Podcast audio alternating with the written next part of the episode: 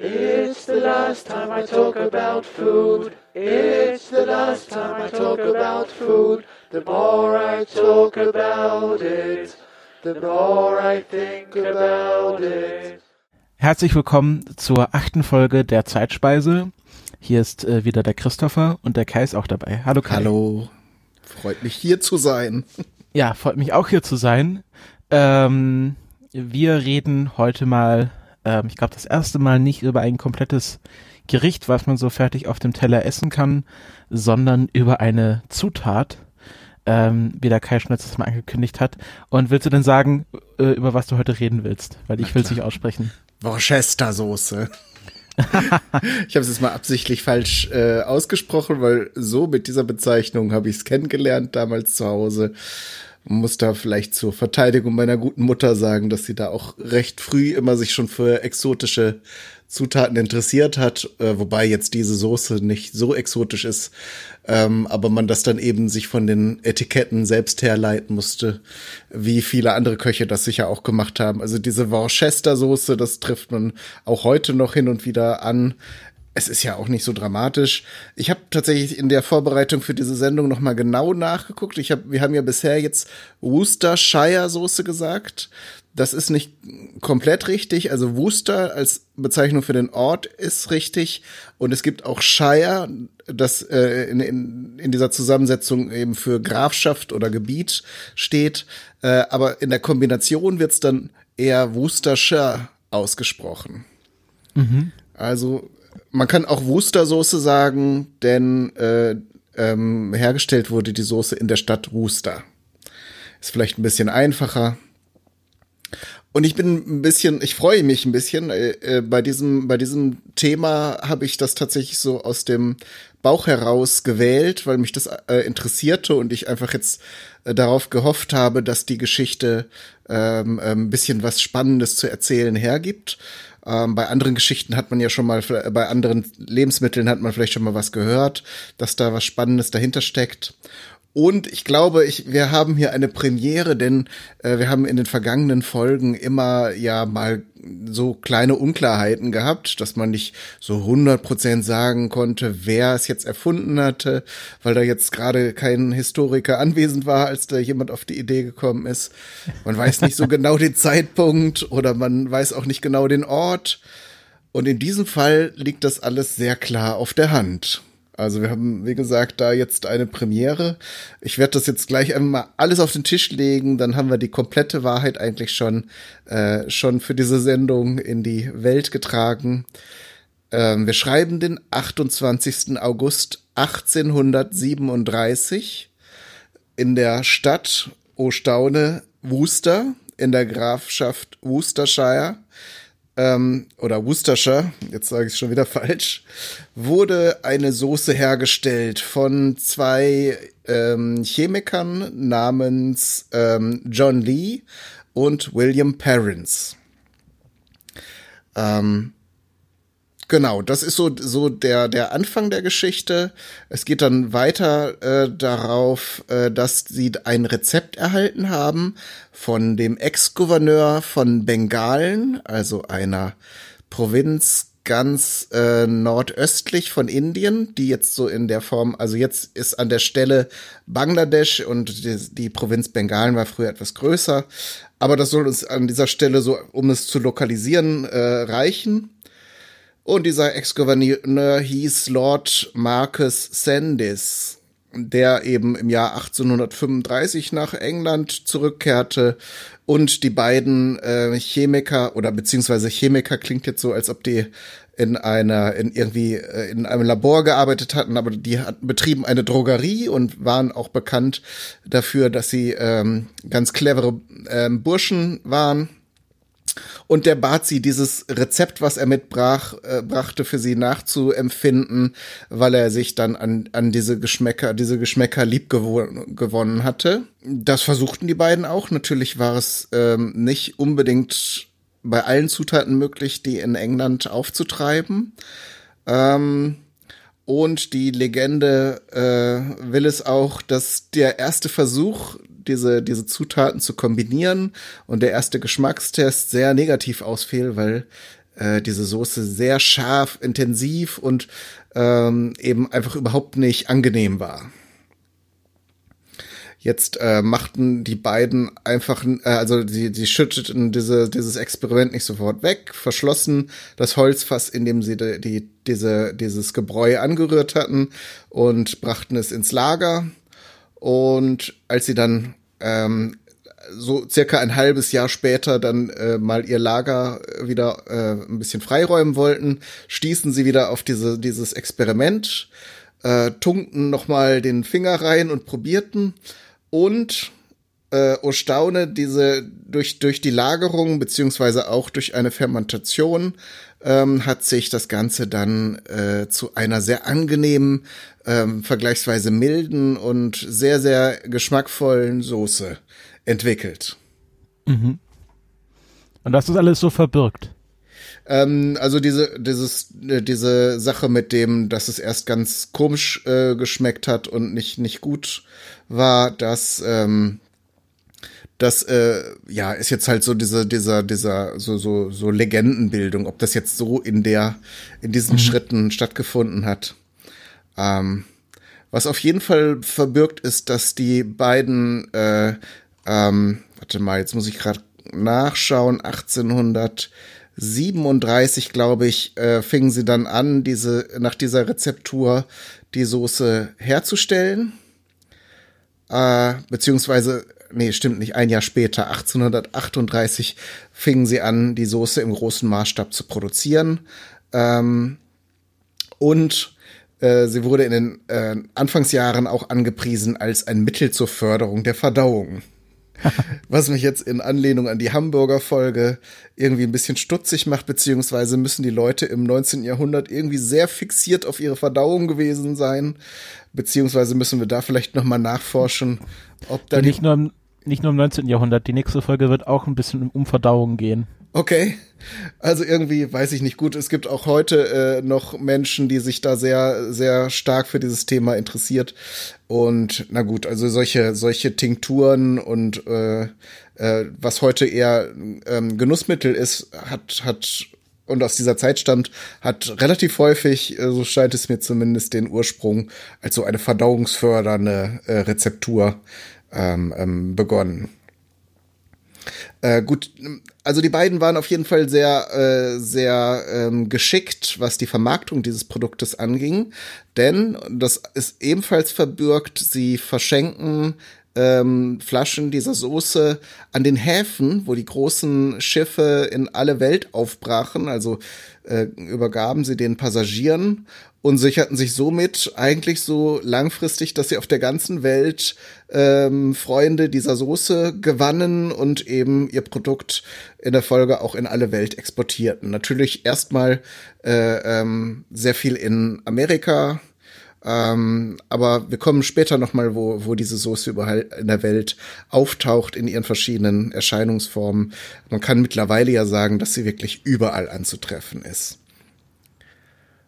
Ähm, interessant ist vielleicht noch, und da kommen wir dann äh, später auch noch mal genauer drauf, ähm, die Folge des, des Folgenden ist, dass ähm, ein Gericht äh, am 26. Juli 1876 äh, beschloss, dass Lee und Perrins nicht das alleinige Recht auf die Bezeichnung Worcestershire Soße hätten ähm, und daher ist der Marke, äh, der Name heute keine, äh, kein Markenname. Also es gibt ja hier äh, regional geschützte Produkte, ähm, um da mal zu nennen, den, den Parma-Schinken oder den Champagner, der wird da immer so als erstes mitgenannt.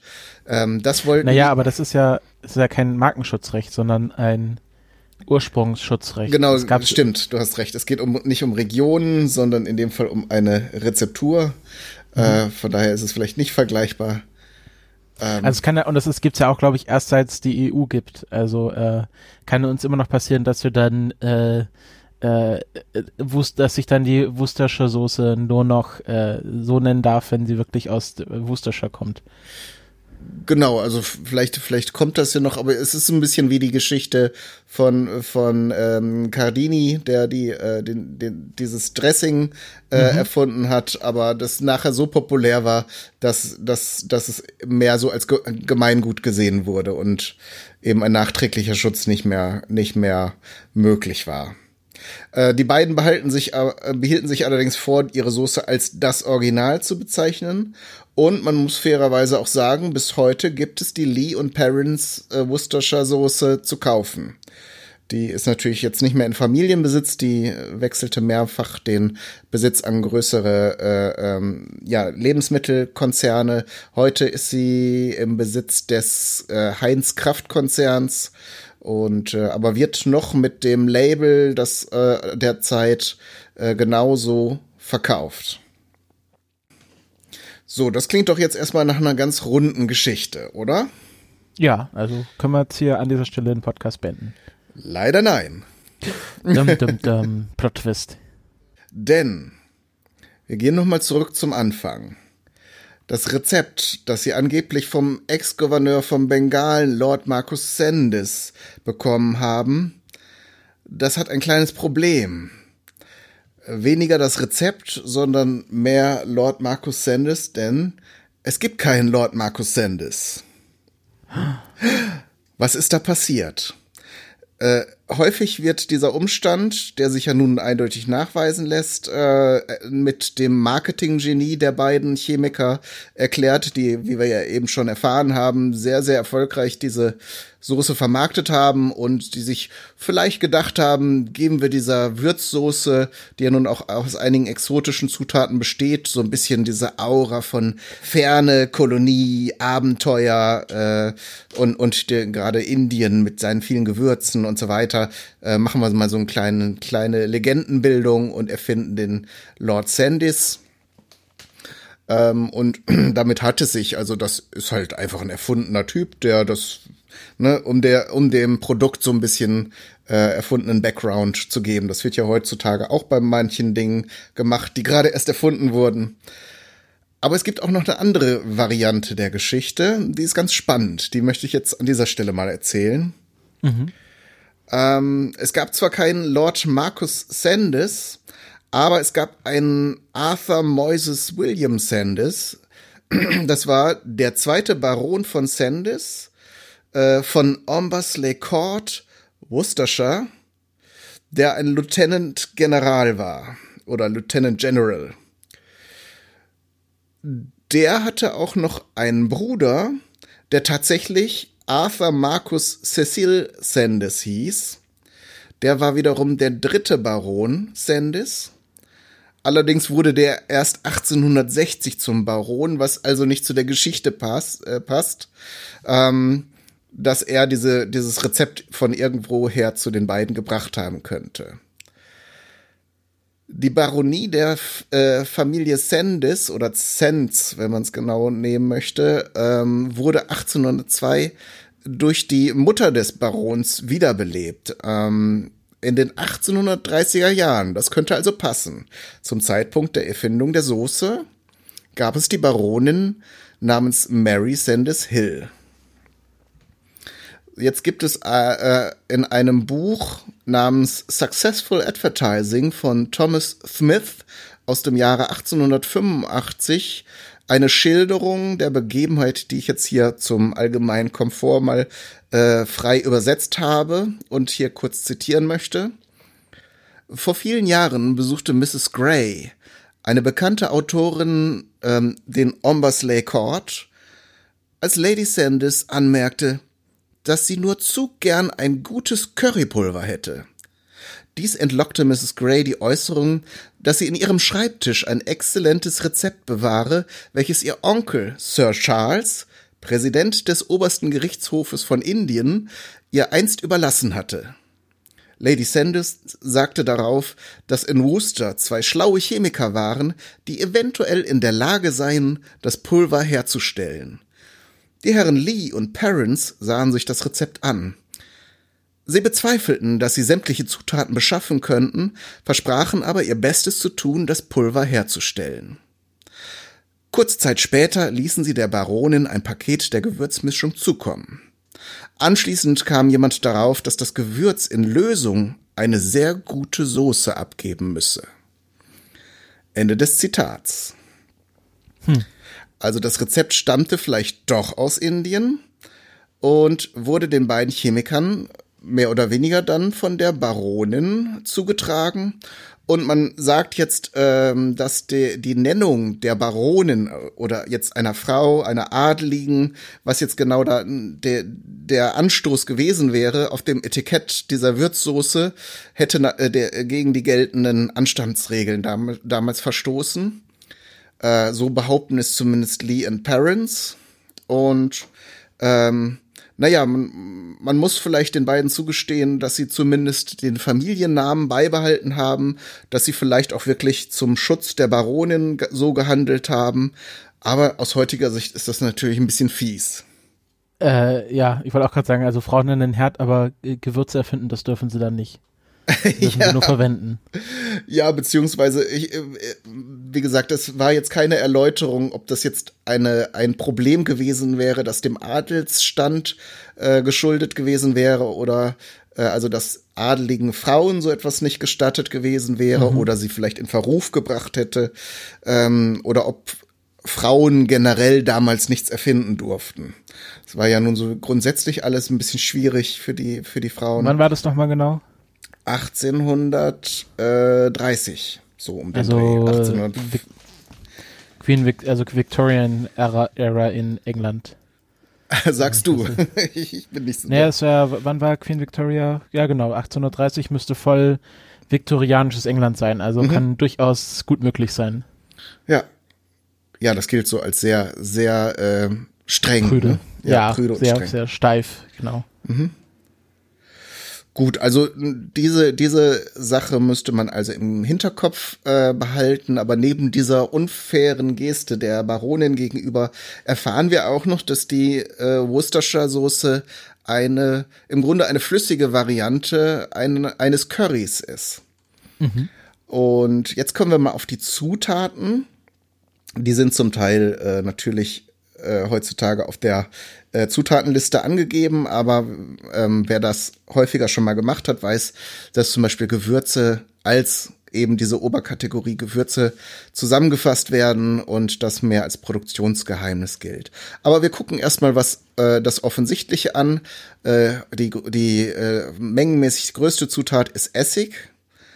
Ähm, und äh, dann Melasse, also, Zuckersirup, ähm, ich meine aus Zuckerrohr, wenn, wenn es mhm. Melasse sein soll. Äh, dann nochmal Zucker, Salz, Sardellen, Tamarindenextrakt. Weiß nicht, weißt du, was Tamarinden sind? Ähm, ah, ich, sind das irgendwas wie Mandarinen? Nee, äh, Ach, klingt so, aber es ist so eine, ähm, eine Frucht, die, wenn, wenn man sie komplett bekommt, aussieht wie eine Bohnenschote. Also es ist eine Schotenfrucht. Die, ich habe extra nochmal nachgeguckt, weil man das ja wirklich nicht häufig äh, sieht und hört hier. Ähm, ähm, ursprünglich aus Afrika stammen soll oder aus dem As afrikanischen Dschungel, sich dann aber schnell über ganz Asien, also komplett nach Osten ausgebreitet hat. Die Früchte sind, werden im Rohzustand verwendet, sind dann sehr säuerlich und sehr ähm, intensiv. Äh, die reifen Früchte sind, ähm, werden sehr weich und erinnern, um jetzt mal ein Bild für uns, was wir vielleicht nachvollziehen können, zu bieten, vom Geschmack so ein bisschen wie äh, Rosinen. Also süß und also ein bisschen herb, so ungefähr muss man sich das vorstellen. Und dieser Extrakt eben, äh, das kann man ähm, heutzutage in Asialäden kaufen, ist so eine äh, eine sehr feste Paste, wo diese, diese Kapseln eben zerstoßen werden, äh, wird auch sehr viel für Marinaden und sowas verwendet. Weitere Zutaten sind Zwiebeln, Knoblauch und dann kommen eben die verschiedenen Gewürze. Da habe ich jetzt nur ein paar rausgewählt, die eindeutig drin sein müssen. Chili, ähm, vermutlich keine sehr scharfen und auch nicht in sehr großer Menge, weil die Soße ist mir jetzt nicht so bekannt, als dass sie eine also pikante Schärfe hätte. Ganz und gar nicht. Äh, Nelken, Dann kommen wir wieder zu einer spannenden Sache, die es hier so kaum zu oder fast gar nicht zu kaufen gibt, nämlich Asafoetida. Das ist in Deutschland auch als Asant bezeichnet wird oder als Teufelsdreck. das ist eine, äh, eine Pflanze, die ähm, ich, ich habe das mal, als ich meinen Bruder in England besucht habe, gekauft. Da bekommt man es im Supermarkt, äh, weil das eben auch Bestandteil vieler Currymischungen ist. Da haben wir wieder die Verbindung zu der Baronin. Ähm, und es schmeckt, es ist, gehört zu den Gewürzen, die nicht sehr gefällig sind, weil sie schmecken äh, so, ähm, wenn sie nicht Bestandteil von, von Gerichten sind, eher so, wenn du mal eine Knoblauchzehe irgendwo äh, vergessen hast oder eine Knoblauchzwiebel und die sehr, sehr alt geworden sind, uh. dann werden die Zehen ja so gelblich äh, und, und trocken und stoßen dann so einen ganz unangenehmen, trocken, schwefeligen Geruch aus. Ähm, diesen Geruch bildet diese, diese, dieser Asant sehr gut ab. Das ist aber nicht die, der Geschmack, den er bei in gegarten Gerichten überlässt. Also das wird dann eher zwiebelartig und angenehm und duftend. Gibt's ja so manche Zutaten, die erstmal nicht sehr attraktiv erscheinen äh, und später aber eine sehr, sehr gute Wirkung entfalten. Ja. Ähm, und natürlich weitere natürliche Aromen äh, soll uns an dieser Stelle erstmal reichen. Erzählen könnte ich jetzt noch äh, von verschiedenen ähm, verschiedenen Erscheinungsformen der äh, Worcestershire Soße auf der ganzen Welt. Zum Beispiel ist die auch in der DDR hergestellt worden, worden. Mhm. Und zwar vom volkseigenen Betrieb Exzellent Dresden. Und zwar gab es. Ich finde ich finde die, die volkseigenen Betriebsnamen immer so cool. Ich, ich finde, man hätte diese Namensbegebung einfach weiter behalten sollen. Ja, finde also, ich ehrlich auch. Aber dieses Volks äh, VEB hat halt eben auch eine politische Dimension, die man oder die die Leute aus die Politiker aus dem Westen wahrscheinlich dann irgendwie eliminieren mussten oder wollten. Ja. Äh, da gab es übrigens zwei Varianten. Natürlich dadurch, dass die Rohstofflage manchmal kompliziert war, gab es dann einmal eine äh, Worcestersoße aus Tomatenkonzentrat, Tamarindenmus, Curry, also da wird es halt zusammengefasst, Walnuss, Champignons und Chili. Und dann gab es noch die Dresdner Worcestershire Soße. Ähm, das war eine ähm, süßere, würz, süßer, würzige Variante die eben auch noch äh, Malzextrakt, Apfelgelee und Dessertwein enthielt. Da, dadurch, dass die ähm, aber eben nur abwechselnd irgendwo dann, wenn, wenn alles, alle Zutaten vorhanden waren, in Erscheinung traten, äh, hieß es, wurden sie oft synonym oder synonym sagt man ja bei Worten, äh, wurden, wurden sie halt als gleichartig empfunden. Also viele wussten gar nicht, dass es zwei unterschiedliche Versionen gab. Ähm, bekannt geworden ist die Soße auch in Japan, wo sie auch als eine äh, dickflüssigere Variante in Erscheinung tritt ähm, und in, in sehr vielen, sehr vielen Spezial- und Sonderformen. Ähm, da wird sie zum Beispiel gern äh, zu, zu Arten wie Sch äh, Kotelett oder Schnitzel, panierte und äh, gebratene äh, Schnitzel wird die Soße serviert. Also gibt es auch bekannte Marken wie Bulldog oder Otafuku. Ich habe die tatsächlich auch mal selbst hergestellt, weil ich ein japanisches Rezept kochen wollte und äh, damals diese Soße nirgendwo gefunden habe. Ähm, später habe ich dann rausgefunden, dass man sie in Hamburg in einem Asialaden hätte kaufen können. Ähm, war aber auch mal eine spannende Erfahrung, so eine äh, äh, japanische Worcestershire Soße herzustellen.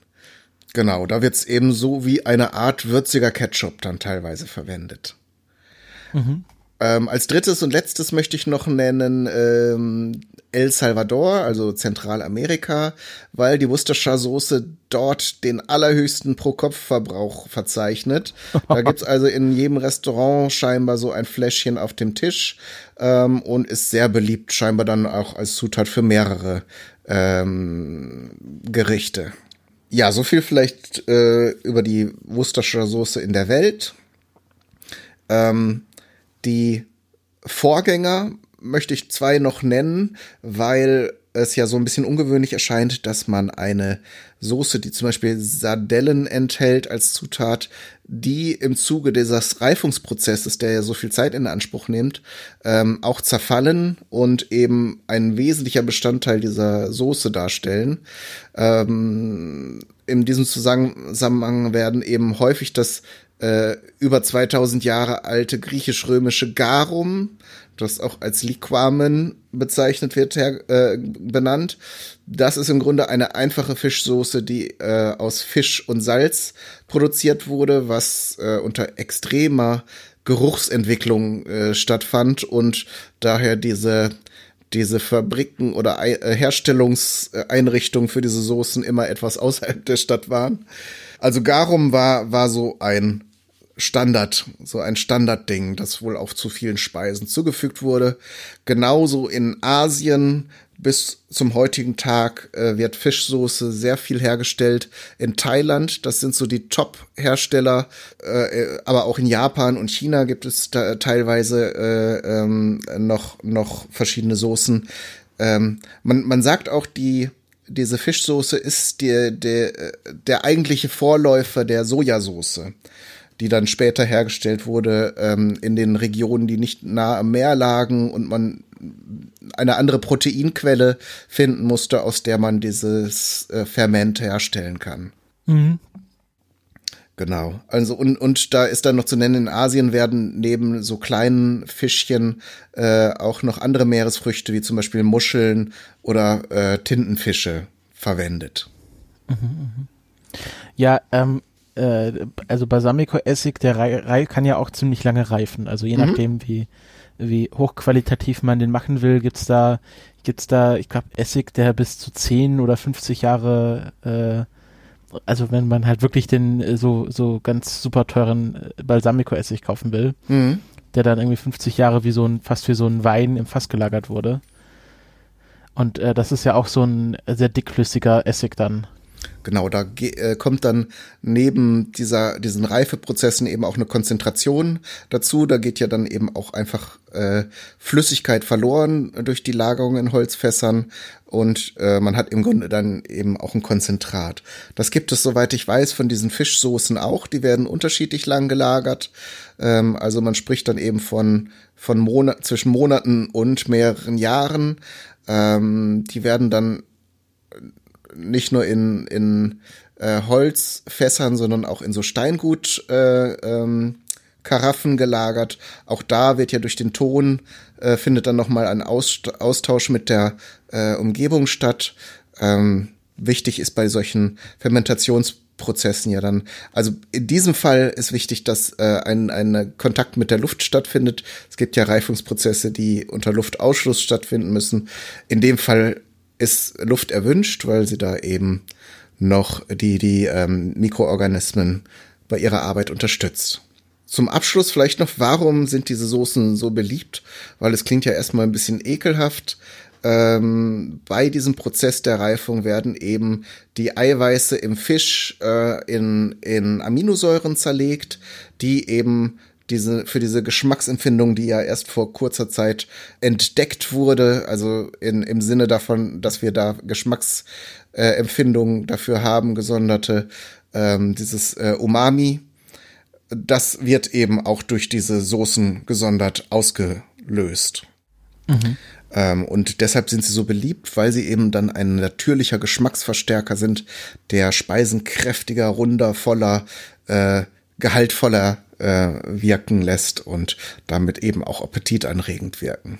Ja, ich, ich finde äh, Worcester, Worcestershire Soße, ähm, jetzt kann ich es auch aussprechen. Super. äh, äh, auch sehr interessant. Also ich habe ich hab die hier gerne im Schrank stehen und dann, keine Ahnung, ich, ich koche nicht wirklich direkt damit, aber so ein bisschen auch, ich verwende so ein bisschen wie Maggi, also mal schön irgendwie einen Schuss irgendwie über ein Gericht, ähm, das ist schon, also es passt nicht zu allen Gerichten, wie ich herausfinden musste, aber ähm, doch zu mehr, als man denkt. Ja, wir können ja ein paar Gerichte noch aufzählen. Ich wollte, mir fällt gerade noch ein, weil ich das am Anfang auch angedeutet hatte, dadurch, dass eben das Produkt selber nicht äh, geschützt ist, gibt es eben verschiedene äh, Worcestershire Soßen mit unterschiedlichen Zusammensetzungen und aus einem Zusammenhang heraus aus dem Hobbykoch Podcast, wo ich ein Rezept, ein veganes Rezept machen wollte und gesagt habe, das geht ja nicht, weil in Worcestershire Soße Fischchen drin sind. Es gibt auch Varianten, die kein, keine Fische enthalten, die dann mit Sojasauce hergestellt werden. Also da müsst ihr dann einfach nur genau aufs Etikett gucken, wenn ihr euch vegan ernährt und Rezepte kochen wollt, die Sojasauce, äh, Worcestershire Soße enthalten, dann müsst ihr nur einfach sehen, dass diese äh, keine Sardellen drin sind. Ähm, genau, und wir hatten es ja in, ich bin ja auf die Idee erst gekommen, weil wir diese Soße als Zutat in so vielen Gerichten hatten in den vergangenen Sendungen. Könnt ihr nochmal zusammenzählen, die das Dressing für den Caesar Salad enthält es, die Chill-Up-Soße von Hertha Heuwer enthielt Worcestershire Soße, äh, dann wurde es eben auch verschiedenen Hamburg Steaks als äh, Würze zugegeben. Und ja, wofür verwendest du es so? Wo ist es erfolgreich bei dir? Ähm, also gerne so zu, zu so, also so asiatischen Gerichten. Mhm. Also irgendwie immer ins, ins Thai Curry so einen Schuss rein.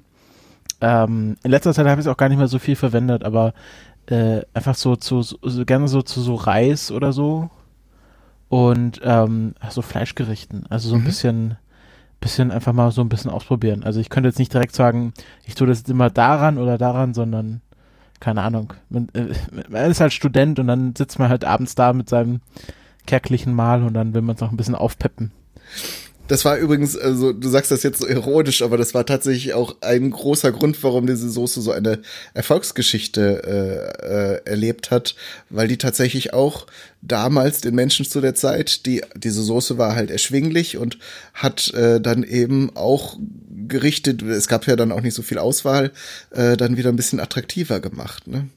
Ja. Ähm, ich kenne, dass die Soße in Erscheinung getreten ist, sie bei mir zuerst äh, einmal, weil meine Mutter in die typische Bratensoße das immer mit reingetan hat, also in die braune äh, Soße für den Sonntagsbraten. Da gehörte das in, in gro großer Menge dazu. Darum äh, ähm, dieses Aroma weckt dann immer gleich bei mir auch so Kindheitserinnerungen und das, äh, so, das ist ja auch eine schöne Sache, die bei vielen Geschmäckern auftauchen kann. Ähm, und wenn wir Besuch hatten äh, und wir so Familienfeste hatten, da hat meine Mutter sowieso immer mehrgängige Gerichte gekocht. Ähm, heute machen wir das nicht mehr so oft, aber ähm, da gab es zum Beispiel das äh, Ragoufeng. Kennst du Ragoufeng? Äh, meinst du Ragoufon? Ja. Ist das, ist das so ein, so ein geschnetzeltes, oder? Ja, es ist, ähm, es ist so ein Ragout aus Kalbfleisch in so einer hellen Soße. Und da gehört standardmäßig dann eine Scheibe Zitrone dazu, um es so ein bisschen äh, ein bisschen Säure dazu zu geben und eben auch die Worcestershire Soße. Mhm. Äh, die stand auch immer mit auf dem Tisch und äh, wer sich das so ein bisschen würzen wollte, hat das dann. Ich, ich kenne nur, ich kenne nur Hühnchen geschnetzeltes mit Reisrand, weil Aha. das äh, ein sehr äh, ein Lieblingsgericht von meinem Bruder war früher. Ah. Ja, zum Beispiel als Hühnerfrikassee kann man das auch gut tun. Genau, Frikassee, stimmt. Ja, also ist wahrscheinlich genau das. Ist das das gleiche Wort? Genau, und dann zum Beispiel, um, um jetzt noch ein paar ungewöhnliche Sachen zu nennen, äh, die, die Soße ist auch Bestandteil eines sehr bekannten Cocktails. Uh, stimmt. Uh, uh. Nämlich der Bloody Mary. Ja, das hätte ich jetzt, wäre mein erster Tipp gewesen, weil Bloody Mary ja mehr so eine alkoholhaltige Gazpacho ist. Genau, ist erstmal ein Salat mit ein bisschen Alkohol. genau. Da äh, ist es in der Originalrezeptur enthalten und es gibt natürlich noch unzählige weitere Sachen. Da könnten wir jetzt natürlich ins Erzählen kommen. Aber wir wollen uns ja auch nicht die ganzen Themen äh, zerschießen für die Wir werden auf jeden Fall mal, ähm, ich glaube nicht, dass ein Cocktail eine ganze Folge hergibt, aber irgendwann mal eine, mal eine Cocktail-Episode machen. Vielleicht dann mit Spezialexpertengästen. Da gibt's ja zum Beispiel den Cocktail-Podcast. Äh, vielleicht können wir da eine Kooperation machen. Ja, das, äh, das könnten wir ja mal anleiern oder mal genau. anfragen, ob da Interesse bestehen würde. Ja. Hätte ich auch Bock drauf. Genau, das war's, das war's von meiner Seite.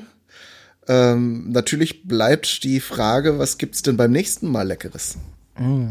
Nächsten Mal ähm, gehen wir tatsächlich in die Heimatstadt meiner Mutter, beziehungsweise auch meiner Großeltern. Aha. Nämlich Soest. Und äh, ich werde über das äh, Pumpernickel reden. Das äh, das westfälische Schwarzbrot Mhm. ähm, auf Wunsch des äh, Nerd Nerd Nerd äh, beziehungsweise Steffen ähm, auf Twitter, Mhm. der ähm, genau, ich glaube auch aus der Gegend kommt und sich das gewünscht hat. Ach, wie schön. Da bin ich schon gespannt. Da freue ich mich drauf. Und für, an euch natürlich, wie immer, äh, alles Gute, bis zum nächsten Mal und tschüss. Tschüss. Eat my head with cream. Eat my arms with mayonnaise. Eat my legs with ketchup. And invite friends around to taste my ass.